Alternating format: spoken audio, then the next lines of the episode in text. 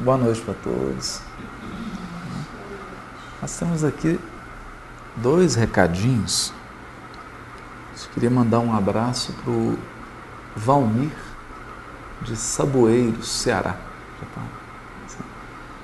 É, a história do Valmir é interessante. Eu, toda a família do Valmir é evangélica, protestante. E o único espírita é o Valmir. E toda quinta eles se reúnem para assistir o Levítico, a família toda. Né? Então, um abraço na família do Valmir, na esposa, nos filhos, nos pais. Dizer para a gente que é uma honra. Né? Nós estamos aqui reunidos em nome de Jesus né, para aprender sobre a, palavra divina. Né? E temos certeza que os laços que nos unem são muito, muito superiores aos laços, aqueles elementos que nos afastam, né? que, que criam divergência. Eh, Jesus é o nosso guia e modelo e todos nós aqui estamos no esforço de seguir os passos do Cristo e adequar a nossa vida aos ensinamentos dele. Então, muito obrigado por vocês, né?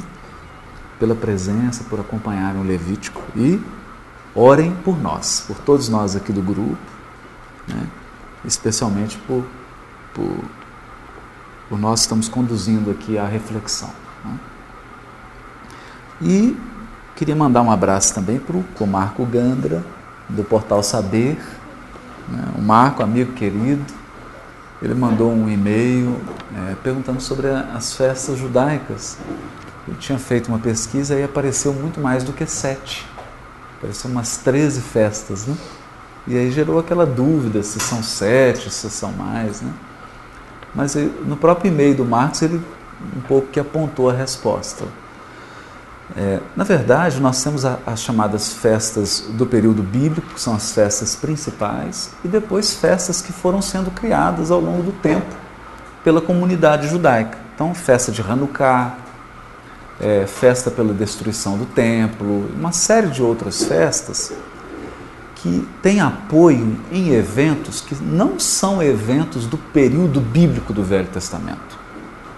Né? São festas que têm sua base, sua razão de ser em acontecimentos que não são esses que estão ali no momento em que o Levítico é redigido.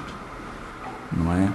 E mesmo para a comunidade judaica, embora haja essa quantidade de festas que foram criadas, né? Destruição do Templo de Jerusalém, do jejum, da, do Hanukkah e etc. É, eles sabem que, do ponto de vista bíblico, há um núcleo, que são as sete festas. Na verdade, as três principais festas, que é Páscoa, Pentecostes, semanas, né? E a festa das cabanas. A festa das tendas. Essas, essas, na verdade, são as principais festas, as três, porque a tradição do povo hebreu pedia que todo homem, todo varão, se deslocasse em peregrinação a Jerusalém nessas três festas. E as outras quatro que se somam às três para completar sete, elas estão, na verdade, ligadas a, a, a uma das três. Então, por exemplo, festa dos pães ázimos e festa das primícias está ligada à Páscoa, né? porque é logo em seguida. Né? Você faz a Páscoa e já logo começa os sete dias de, pães ázimos. Né? Você pega a última festa de tenda, por exemplo, ela coroa a festa de Rocha Hashanah, que é do Ano Novo, e a festa das trombetas. Então, tá, Yom Kippur, né? Está tudo ligado ali, coroando com a festa das tendas. Mas é, é como se nós tivéssemos assim, três sóis e quatro planetas girando em torno desses três sóis. E depois outros planetas foram sendo acrescentados aí, outras festas. Né? É, é até bom se dizer isso sem nenhuma crítica. Né? É, muitas festas foram criadas pela comunidade judaica muito depois do cristianismo. Porque o cristianismo, a comunidade cristã, ela se apropriou dessas festas e ela deu um significado muito cristão a essas festas. E por esta razão, a comunidade judaica acabou criando outras festas, é, só delas, como por exemplo, no Natal eles comemoram Hanukkah. Né? É, comemora a destruição do templo. Então são festas muito típicas que dizem respeito mais a um reforço de identidade étnica e cultural do que propriamente uma base bíblica mesmo. É mais para diferenciar a comunidade judaica da comunidade cristã. Isso é muito comum, né? Muitas práticas foram colocadas no judaísmo não no sentido de ampliar o que já estava no judaísmo, mas no sentido de diferenciar a comunidade judaica da comunidade cristã. É, porque a comunidade cristã tem também como base o Velho Testamento. Então a gente tem que ficar atento a isso, para perceber isso. Né? É, é incrível também, porque mesmo os pesquisadores judeus, eles têm uma, uma profunda busca das tradições remotas, né? porque as tradições hoje atuais do judaísmo não são necessariamente as tradições da época de Jesus ou de épocas anteriores a Jesus. Né? muitas dessas tradições assim, na sua integralidade, elas se perderam né? e foram se alterando, até porque eles tinham o templo, né? Então, a presença do templo ali, a, a ida ao templo, tudo que acontecia no templo, é, fazia com que houvesse uma centralidade no judaísmo, que depois que o templo é destruído, o judaísmo precisa encontrar outras formas de centralidade. Né? Ele precisa é, procurar outros pontos de união da comunidade que estava dispersa. E aí, por exemplo, a sinagoga ganha uma força, as casas de estudo ganham uma, uma dimensão é, que, por exemplo, o templo tinha na época de Jesus. Então a gente tem que estar atento a isso. Né? Mas, Marco, um abraço. Eu, nós vamos dar sequência hoje àquela reflexão que a gente estava fazendo sobre a Páscoa. Só que hoje a gente preparou uma coisa boa, uma surpresa. Né? E a surpresa está nessa obra aqui do Roger Ledoux. Está em francês, né? chama La Nuit Pascal. A Noite Pascal, a Noite da Páscoa. É... O Roger Ledoux é um grande especialista em Targum. O que é Targum? Na época de Jesus, por conta do povo hebreu ter ficado muito tempo na Babilônia, entre os persas, sob a exposição da língua aramaica, quando o povo volta para Jerusalém, volta para Israel, para a terra de Israel, ali da Palestina, a maior parte do povo não fala mais hebraico. O hebraico não é mais uma língua da, da rua, do dia a dia. O hebraico era uma, uma língua utilizada para o culto. É? Para a gente ter uma ideia disso, Basta lembrar a Igreja Católica 200 anos atrás. A missa era celebrada em latim, o culto era todo em latim, as pessoas saíam da igreja e falavam a sua língua. Né? Se ela estivesse na França, ela falava francês, se estivesse né, na Itália, falava italiano, mas a missa era celebrada em latim. Na época de Jesus também, né? o culto era em hebraico. Né? E as pessoas falavam na rua aramaico, com todas as variações de dialeto. Né? Então, quem morava em Jerusalém, o dialeto era um pouquinho diferente, quem morava na Galileia. Essa história de paulista, nordestino, mineiro, né? os sotaques, os dialetos, que a língua é algo vivo. Então, o que, que eles fizeram? Porque a pessoa ia para o culto, na, na, na, escola de estudo, ou na sinagoga, ou no templo, né? como é que ela entendia? Então, você tinha um tradutor fazia a tradução simultânea para o aramaico. Mas o tradutor, ele explicava. ele traduzia e dava uma explicada também, porque muitos termos, muitos elementos do Velho Testamento se perderam. Né? As traduções se perderam, não estavam escritas. Então, o, o, aquele tradutor simultâneo, ele recuperava essa tradição de interpretação que era viva nas escolas de interpretação bíblica e trazia para o Targum. Quando mais tarde essas traduções foram escritas, porque durante muito tempo elas ficaram assim na oralidade, ficaram na cultura mesmo, cultura oral. Quando eles resolveram escrever isso em textos, né, é, reescreveram o texto do Velho Testamento, praticamente todo, em aramaico, com esses acréscimos. Né?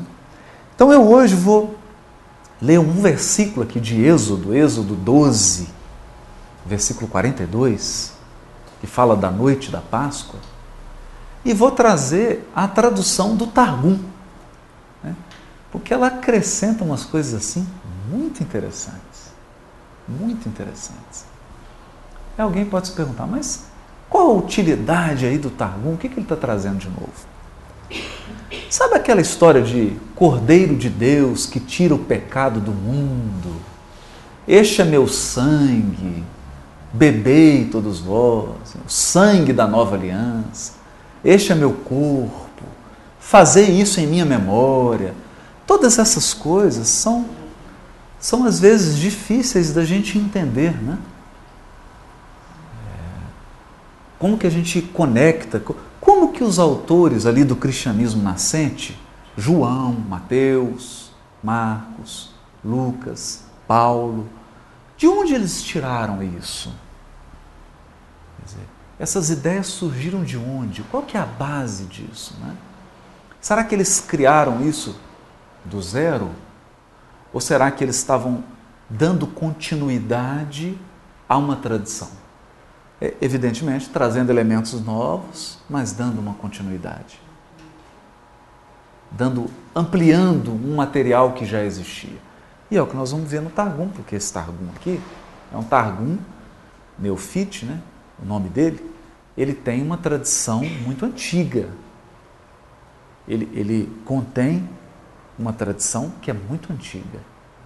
Então ele fala de coisas que com certeza os evangelistas, os apóstolos, conheciam. São histórias, interpretações que as pessoas conheciam, porque elas ouviam isso no templo, na sinagoga, durante a festa. Então vamos lá. Bom, qual que é o versículo, né? Êxodo 12, 42 diz assim: Assim como o Senhor passou em vigília, sem dormir, em vigília, acordado, aquela noite, para tirar do Egito os israelitas, estes também devem passar em vigília essa mesma noite para honrar o Senhor por todas as suas gerações. Então aqui está falando sobre o êxodo. No episódio passado, né, na, na, no nosso estudo passado do Levítico, nós comentamos aqui sobre a Páscoa, Pessar, que era a morte dos primogênitos do Egito e que o anjo da morte pulou as casas em que estavam com uma marca do sangue do cordeiro. Pular em hebraico, Pessah. A festa do salto, do pulo. As casas que foram puladas, foram poupadas. Então a Páscoa ela celebra a libertação do povo do Egito. O êxodo. Saíram da escravidão no Egito em direção à terra prometida. A promessa. Libertação e promessa. Essas são as palavras-chave do Êxodo. E a Páscoa, ela simboliza isso. É? a função do cordeiro é: o cordeiro é o que padece no lugar de quem é libertado. Essa é ideia. Né? Não estou falando de Jesus ainda não. Vamos, vamos voltar. O que é o cordeirinho? O cordeirinho, ele é sacrificado. Por quê? Porque lá no Egito, o filho mais velho de cada casa israelita só não morreu porque um cordeirinho morreu e o sangue dele foi colocado na porta. Esse é o simbolismo. Aquele cordeirinho que morreu em sacrifício ficou no lugar do primogênito da família israelita. E os egípcios, como não, não tinham essa tradição, não cumpriram esse mandamento, aí no caso, o filho mais velho da casa, cada casa egípcia, o filho mais velho morreu. Padeceu. Essa é a história. Mas hoje eu queria chamar a atenção para uma coisa aqui interessante. Foi de noite. Foi de noite. E o texto diz mais, o texto é poético, né? vamos levar isso literalmente, né? Diz que Deus ficou em vigília, passou a noite acordado. É claro, né, gente? O texto não está dizendo que Deus dorme, acorda, não é isso, né? Vigília no sentido de, imagina assim, uma mãe, um pai, né? Que fica ali a noite acordado. Né? Então, o que, que, esse, que, que isso está dizendo? Do cuidado de Deus. Né? Ele passou em vigília. Ele ficou ali acordado até libertar o povo, conduzir ele para o êxodo. Isso é muito importante. Isso é o que está dizendo aqui. Aí vem o Targum. O que, é que o Targum fala? Que, que ele traduz? Ele traduz um versículo, faz virar quatro.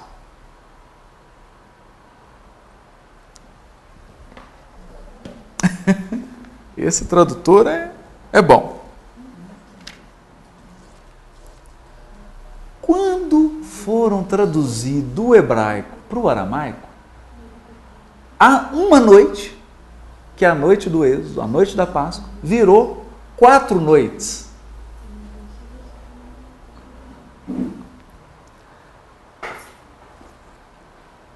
Então ele diz assim: ele diz que, com efeito, esse já é o Targum, quatro noites estão inscritas no livro do memorial.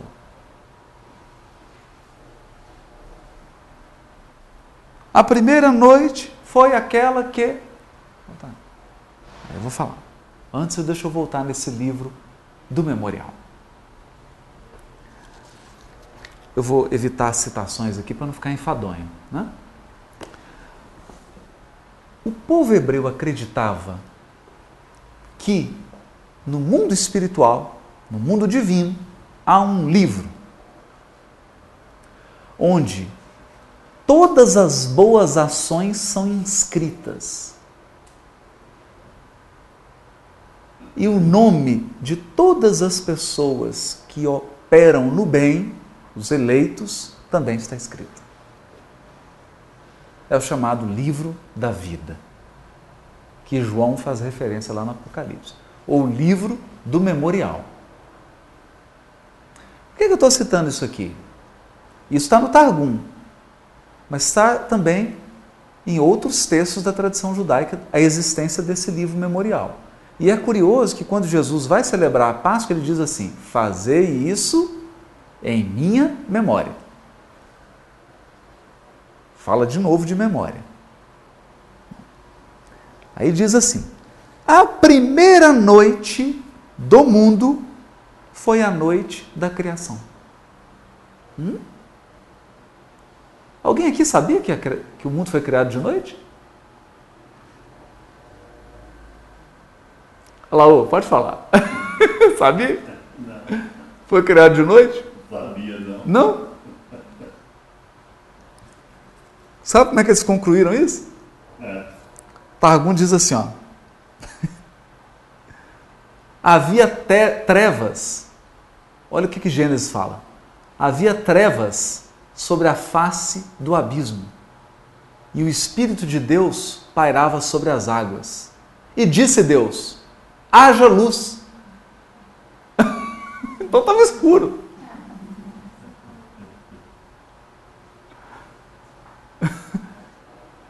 é divertido, né? Não é bom? eu estou falando isso aqui pelo seguinte: aqui, quando a gente entra em Targum, em interpretação, é lúdico.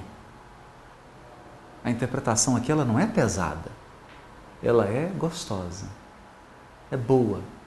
Então você inter, interpreta com leveza. Para quê? Para você conectar as coisas. Se você estiver fazendo uma interpretação pesada, você não consegue conectar. Então, a primeira noite foi a da criação. Tanto que diz assim: e foi a tarde e amanhã, dia primeiro. Foi a tarde e amanhã, dia segundo. Porque o dia hebraico começa às 18 horas. Começa o dia de noite. A criação foi de noite. A noite da criação. Todo mundo já deve estar assim. Vamos, noite da criação, a Páscoa foi? O Êxodo foi? De noite. Não foi de noite? Deus não ficou em vigília, não é o que está falando? O Êxodo 12, 42? Deus ficou em vigília e o anjo da morte passou de noite, pulou a casa dos hebreus e entrou na casa dos egípcios. E morreram todos os primogênitos. Não é isso? E durante aquela noite eles celebraram a Páscoa. Comeram pão sem fermento, que é pão rápido, pão que não dá tempo, apressado, erva amarga, para saber como é que é doloroso ser escravo. E o cordeiro sacrificado, por quê? O cordeiro morreu no lugar do filho mais velho. Esses são os elementos da Páscoa. Então, criação, Páscoa. Está relacionado primeira relação entre a criação e a Páscoa, o Êxodo. Quando eu falo Páscoa, eu estou falando Êxodo, Mar Vermelho se abrindo, tudo aquilo, tá? É, é, é, é todo o evento, né? Nós vamos comentar mais. Segunda noite. Segunda noite foi quando Deus se manifestou a Abraão e a Sara e quando Isaac foi atado para ser sacrificado. Todo mundo lembra disso? Por que, que eles falam que foi de noite? Porque o texto diz assim: que os céus desceram e os olhos de Isaac se turvaram quando desce o cordeiro que vai substituir Isaac segunda noite. Qual que é o nome disso aqui? Chama-se Akedá de Isaac. Akedá é se amarrar, amarrar, a atadura, atadura no sentido de amarrar, de prender. Todo mundo lembra dessa história, né? Abraão chama seu filho Isaac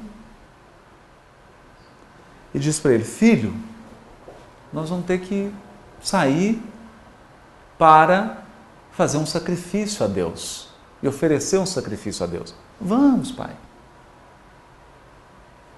O que é que nós vamos sacrificar? Calma, filho, lá você vai saber. Subir no monte. Quando chegou lá, quem que ia ser sacrificado? O Isaac. O Isaac. Aí o Isaac é atado quando Abraão ergue o, o cutelo, né? a lâmina, para sacrificar. Deus diz: não, não, não. Não faça isso. E aí o que acontece? Desce um cordeiro. Gente, isso é antes do êxodo, hein? Desce um cordeiro atado pelo chifre. Abraão liberta Isaac e sacrifica o cordeiro no lugar de Isaac. Mas, então, pela primeira vez, aqui é a primeira vez mesmo. Pela primeira vez, um cordeiro de Deus, porque foi ele que ofereceu, foi sacrificado no lugar de Isaac. Mas o bonito dessa história, e ela é importante para o povo hebreu, é a disposição de Isaac de, de se deixar sacrificar. Né? Entrega. A entrega de Isaac, o desprendimento de Isaac, de ir para o sacrifício. Então a aquedá de Isaac simboliza o espírito de renúncia, o espírito de sacrifício, o espírito de doação. Mas não seria Isaac. Um cordeiro entraria no lugar. E quando que aconteceu isso? De noite. Aqui, é claro, que a interpretação dá uma forçadinha. Que fala que os olhos de Isaac se turvaram e ele não enxergou, então era de noite. É a segunda noite. A primeira noite foi a noite da criação. A segunda noite tem a ver com Abraão. Por quê? Quando eu falo segunda noite, não é só o sacrifício, porque Deus também fez o pacto da aliança à noite. Todo mundo lembra? Deus chega para Abraão e fala: Abraão, podes contar as estrelas do céu? Vou contar as estrelas do céu de noite. Então, quando promete que Isaac vai nascer? De noite. Quando há queda de Isaac? À noite. Então, toda essa história de Abraão, aliança, noite.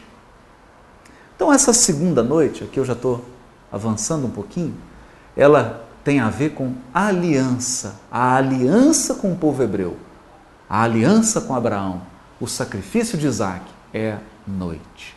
Então nós temos criação, aliança. Comentamos isso, né? Daquele fio central da Bíblia, criação, noite da criação. aliança com Abraão foi né, a aliança feita com Abraão, a principal, porque é onde nasce o povo hebreu, né? Noite também. Terceira noite. Não, essa é tranquila. É a noite da Páscoa.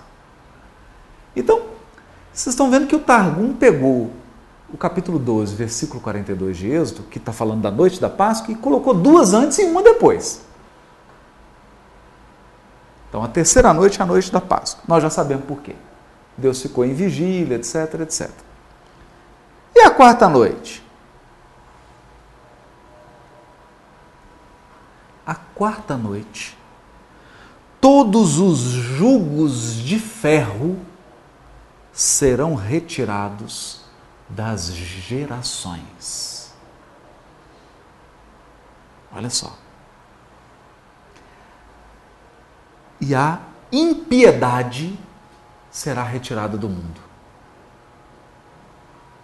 Nessa noite, vai marchar Moisés, mais um outro, aí o texto está incompleto, ele não fala. Está Moisés e mais alguém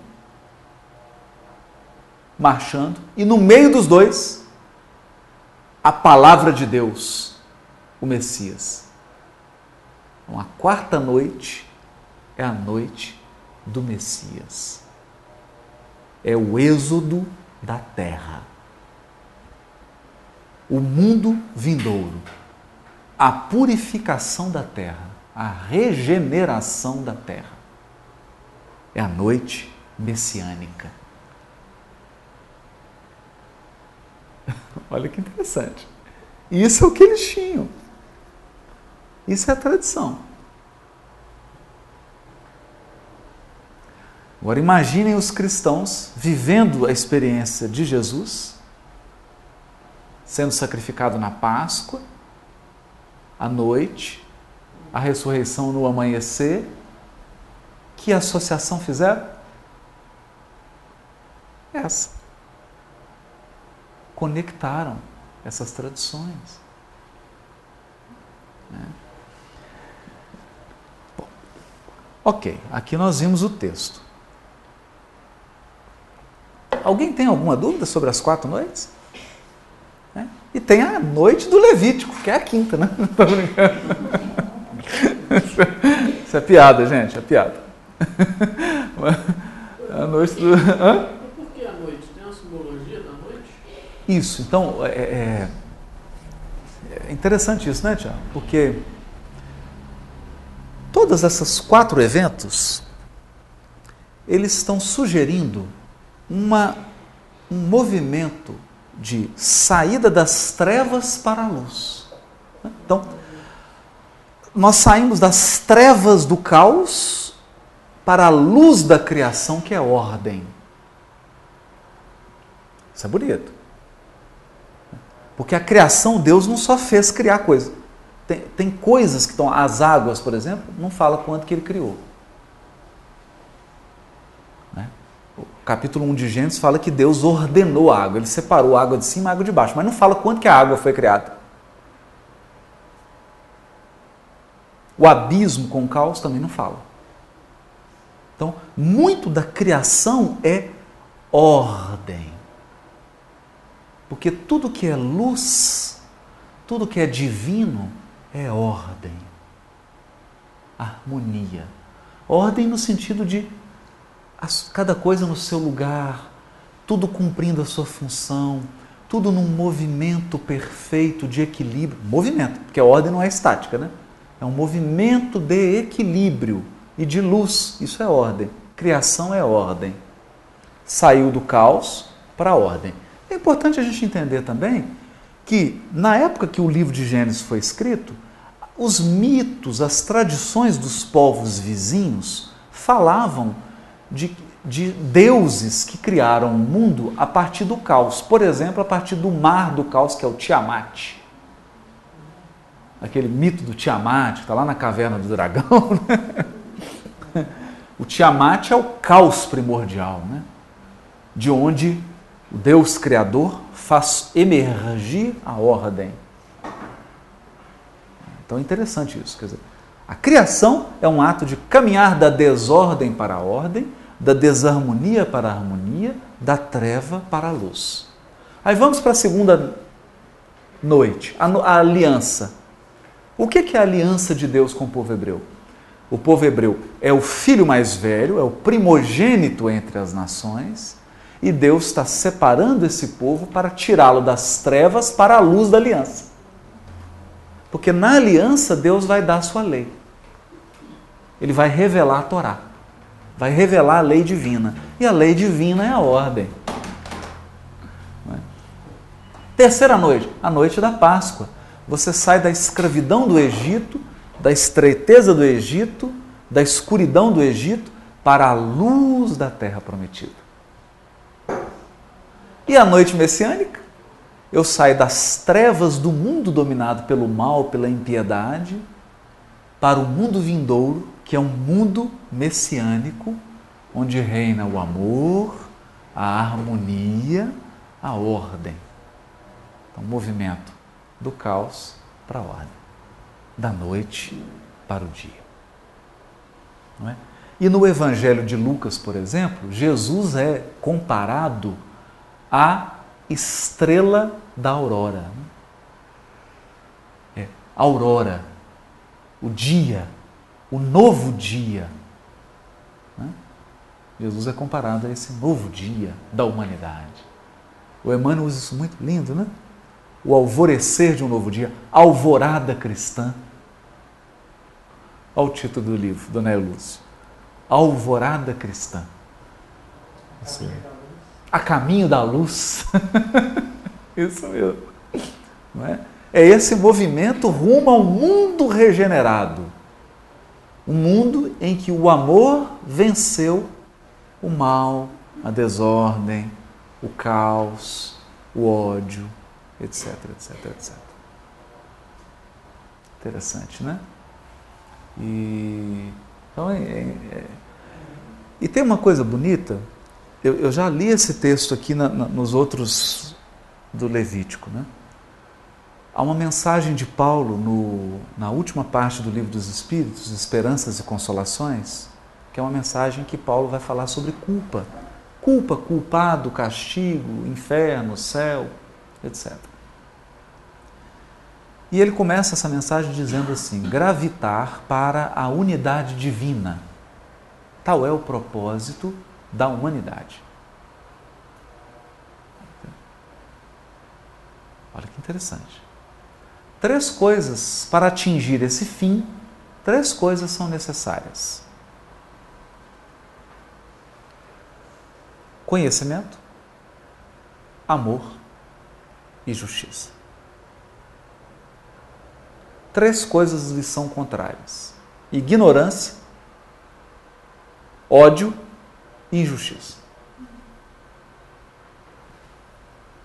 Mas onde que ele.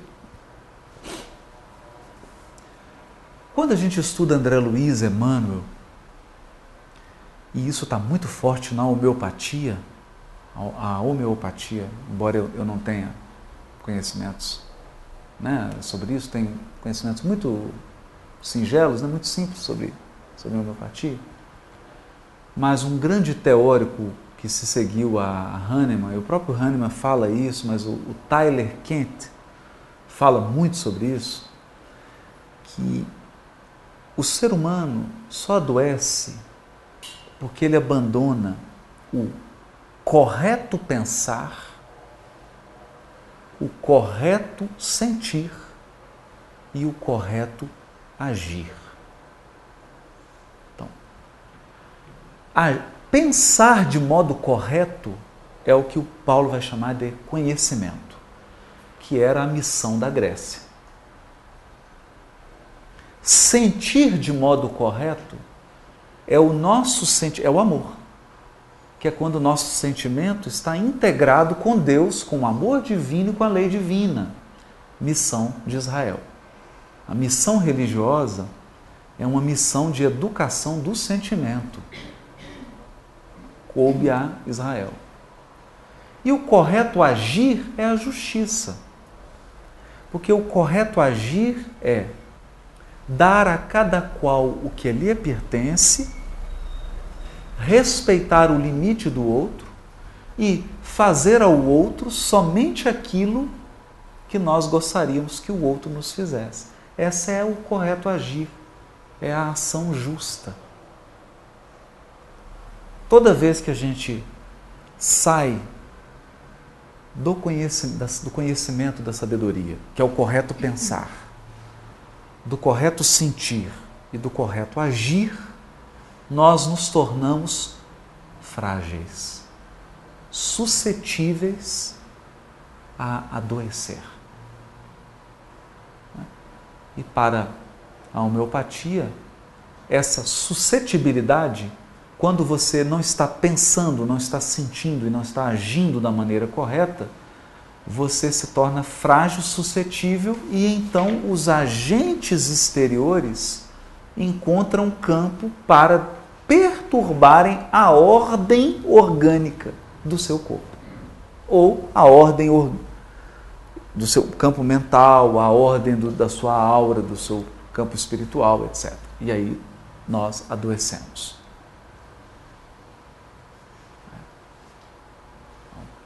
Você tem um vírus, 1.500 pessoas estão expostas a esse vírus, mas só 500 adoecem.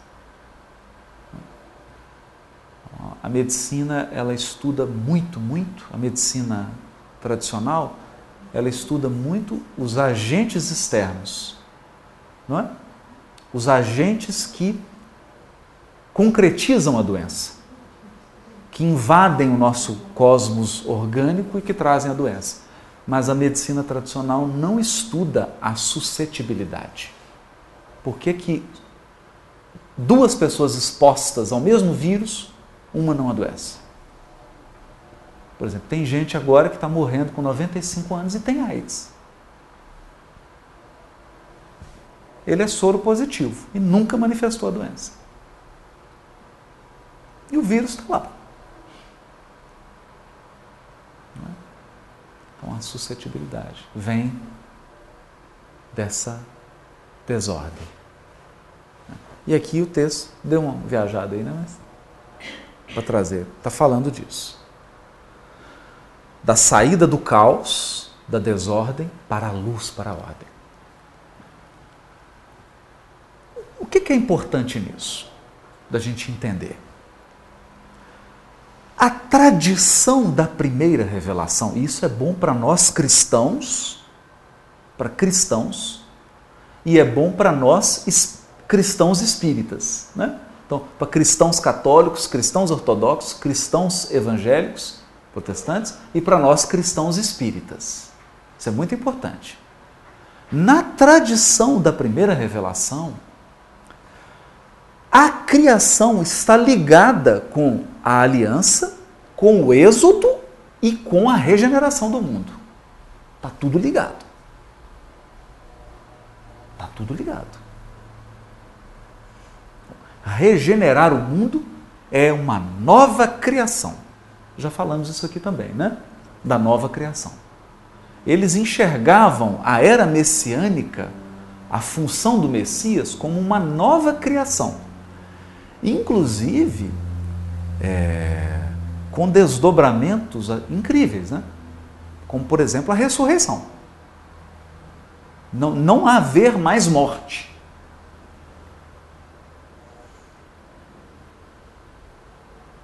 Agora, eu vou só dar essa, não vou ficar nisso não, tá? Só para lançar a sementinha. Só para lançar a sementinha. Que o Hahnemann chega a dizer isso, né? Nós morremos por causa da suscetibilidade, por causa dessa doença primária que nós temos. O dia que nós tirarmos isso, não precisa morrer mais. Não morre mais.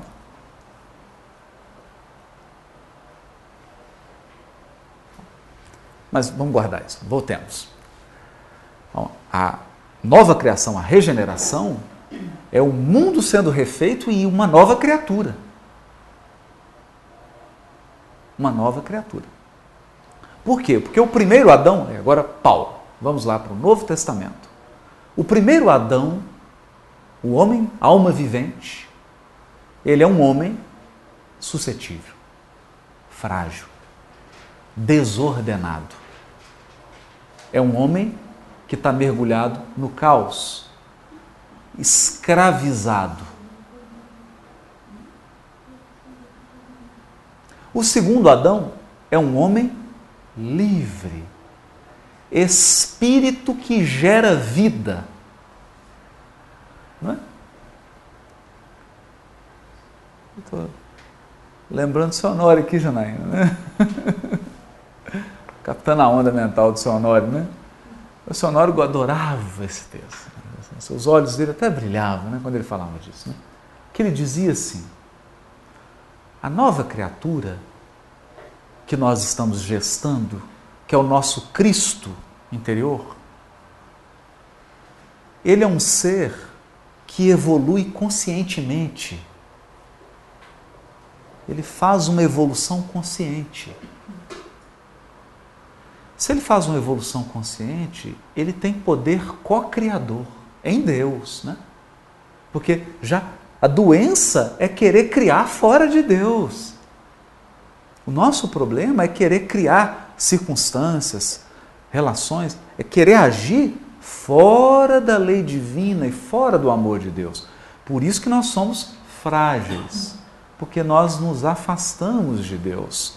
Quando nós reconectamos com Deus e nos tornamos nova criatura em Cristo, em Jesus, porque Jesus é o modelo ele é o modelo do segundo Adão, do, na nova criatura. A nova humanidade começou com o Cristo. Então, quando a gente se conecta com esse modelo, eu passo a co-criar, a evoluir conscientemente. Então, eu deixo de ser um joguete de forças e de circunstâncias e eu passo a, Sonora adorava, direcionar o meu próprio destino, assumir as rédeas do meu destino. Palavras dele. Tá aí, né? Tá?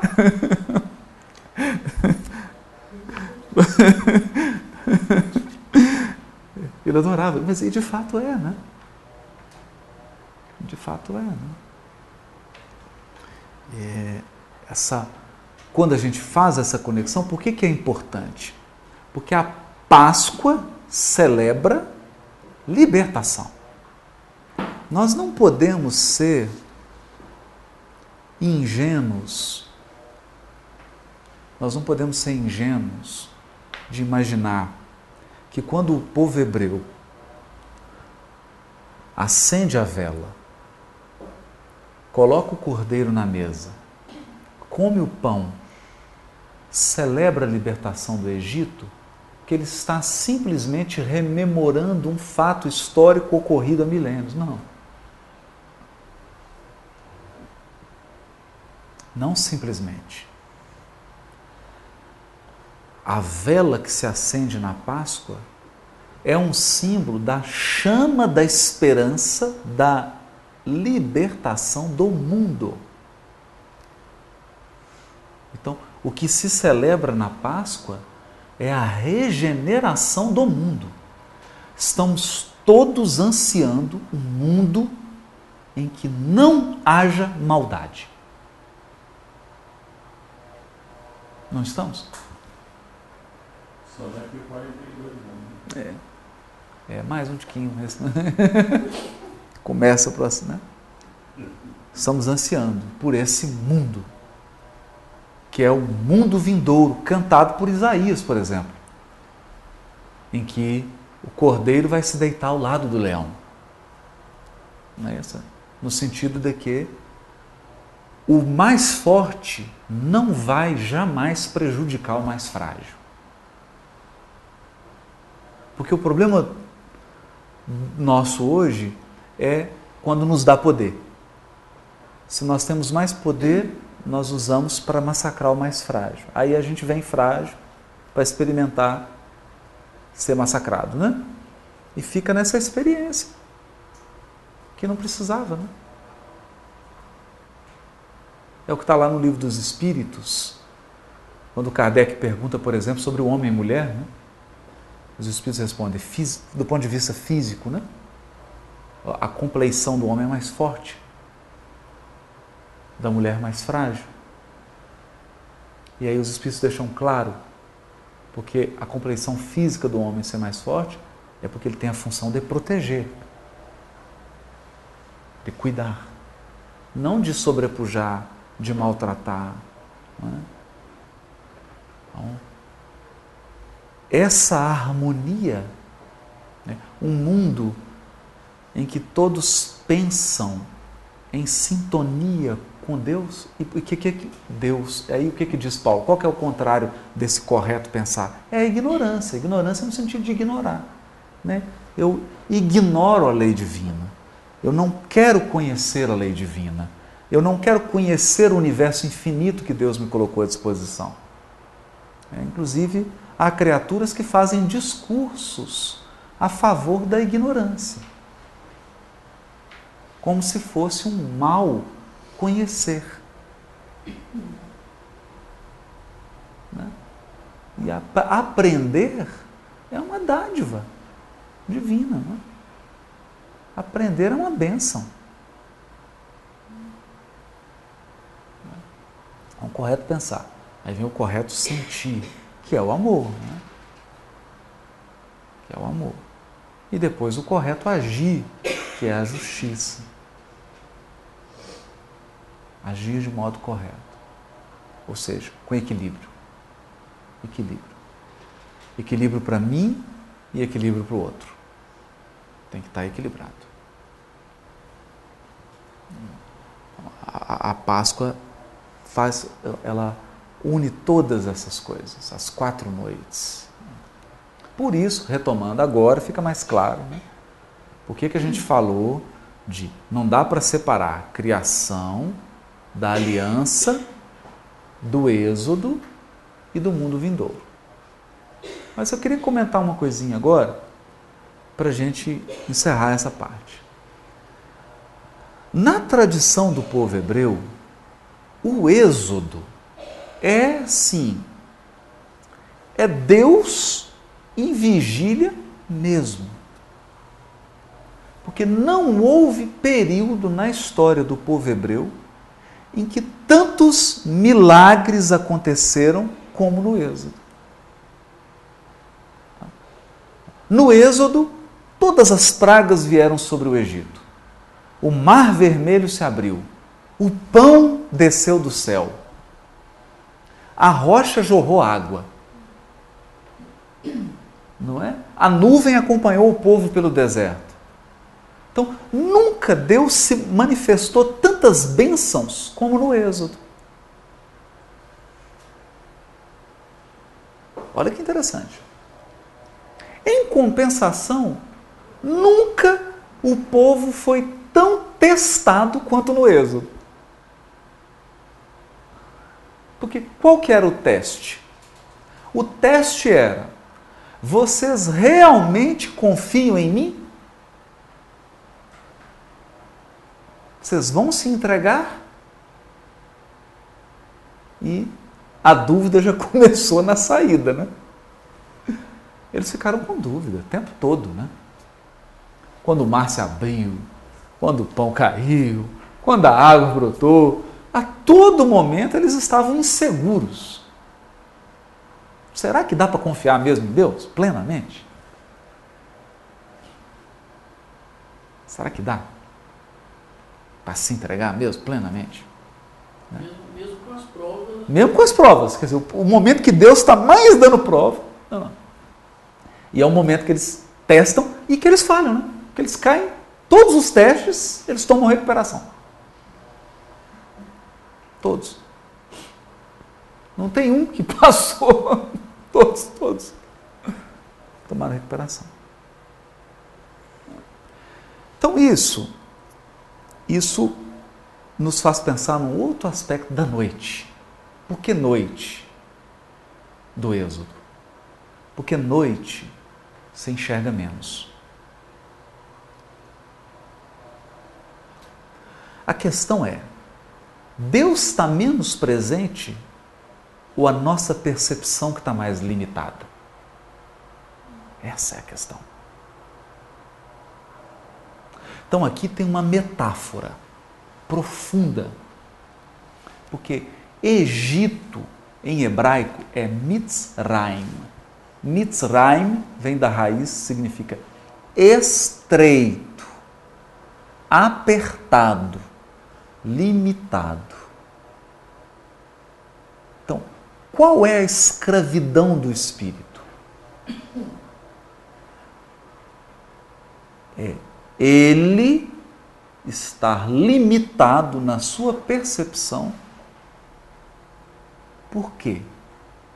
Por conta dele mesmo. Dele mesmo. Então a gente percebe Olha que interessante. A gente vai na obra de André Luiz, eles vão fazer ações socorristas no umbral. Então, tem lá a pessoa que está. Tem nós estamos encarnados, não estamos enxergando quem está no umbral. Quem está no umbral começa a enxergar o benfeitor que vai ajudá-lo, porque o benfeitor dá meio que uma materializada, né? Mas, acima daquele benfeitor que está se materializando para ajudar no umbral, às vezes tem entidades que não estão sendo vistas nem pelo que está socorrendo no umbral. Não é isso? Não tem isso lá na André Luiz? Não tem? Os níveis? São níveis. Então, o encarnado está percebendo nada. O do umbral já está numa situação melhor. É por isso que eu falo, eu estou feliz no umbral. Porque o umbral já vê o encarnado e vê uma dimensão espiritual. Está melhor. O que está. Essa ficou ruim, né? Isso é que é falácia, né? Essa não ficou boa, né? Gente, essa propaganda é enganosa, não ficou boa. Umbral não está com nada, né? Umbral não está com nada. Então, quem está socorrendo no umbral, ele percebe o umbral, a esfera encarnada. Mas não espere, ele não percebe esferas acima.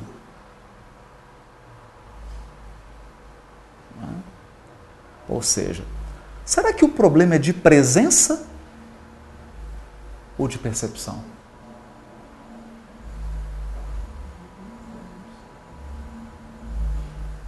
Estreiteza. A libertação do espírito, ela é uma ampliação da sua conexão com Deus, com a criação e com Ele mesmo. O êxodo é, antes de mais nada, uma libertação de si mesmo. Por isso Paulo diz: já não sou eu quem vive, é o Cristo que vive em mim. Ele já estava no estado de comunhão com o Cristo. E que aí eu não sei explicar, porque eu não sei como é que funciona. O dia que eu chegar lá, eu, eu conto. Então isso aqui tem a ver com isso. Por isso que o Êxodo, Deus, isso é importante a gente. Deus, no Velho Testamento, na tradição do povo hebreu, é chamado de o Salvador. É importante a gente falar isso porque essa palavra Salvador, salvar, salvação, ela foi, ela foi utilizada de uma maneira muito imprópria, eu diria muito simplória. Muito simplória. A salvação foi barateada. Os sentidos mais antigos da expressão salvar é libertar da escravidão. Deus é salvador por quê? Porque libertou da escravidão do Egito. Deus é salvador porque vai libertar o mundo da escravidão do mal. Porque o mundo está escravo do mal. Por isso que Deus é salvador. Deus é também pastor. Por que pastor? Porque ele guia.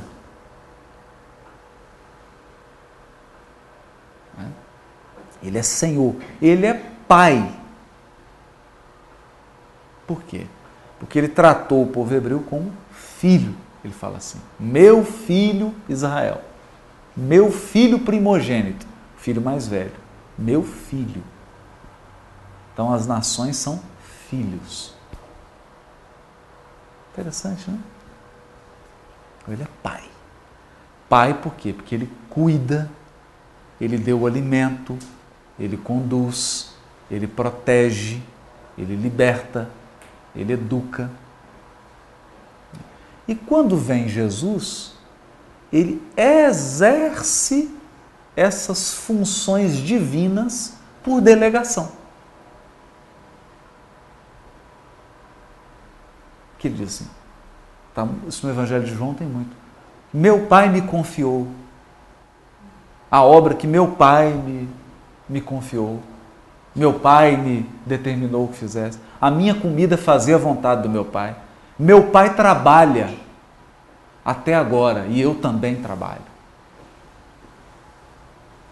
É aquela história que nós lemos lá de 2 Samuel, do filho de Deus que ia construir um templo, né? Está lá no episódio não sei qual, não tem que consultar, né? que fala disso tudo, do Filho. Então Jesus vem exercendo, em nome do Criador, essas funções de salvar, que é libertar da escravidão, conduzir, por isso que ele é guia, servir de modelo para que a gente seja a imagem e semelhança de Deus, porque ele é a imagem e semelhança de Deus. Né? E aí vai tudo se conectando na Páscoa. Então, olha como que esse tema é complexo. Por isso que quando Jesus diz assim, porque ele é o Cordeiro de Deus. Ele é o Cordeiro.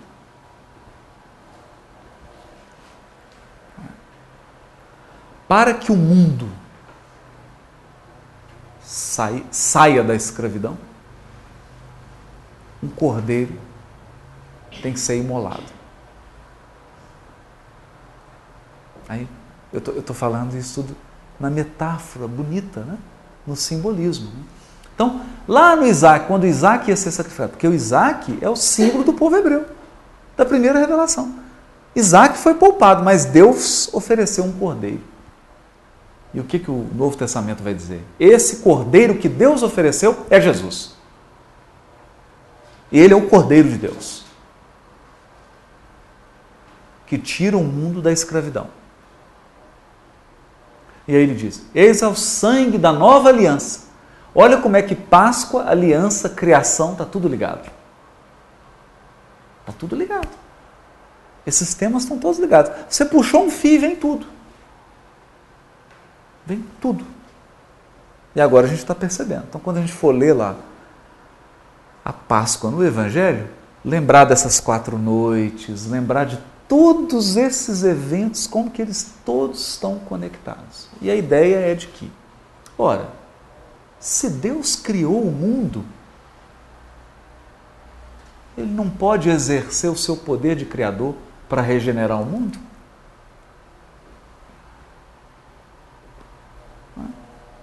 Ele criou. Ele é o criador.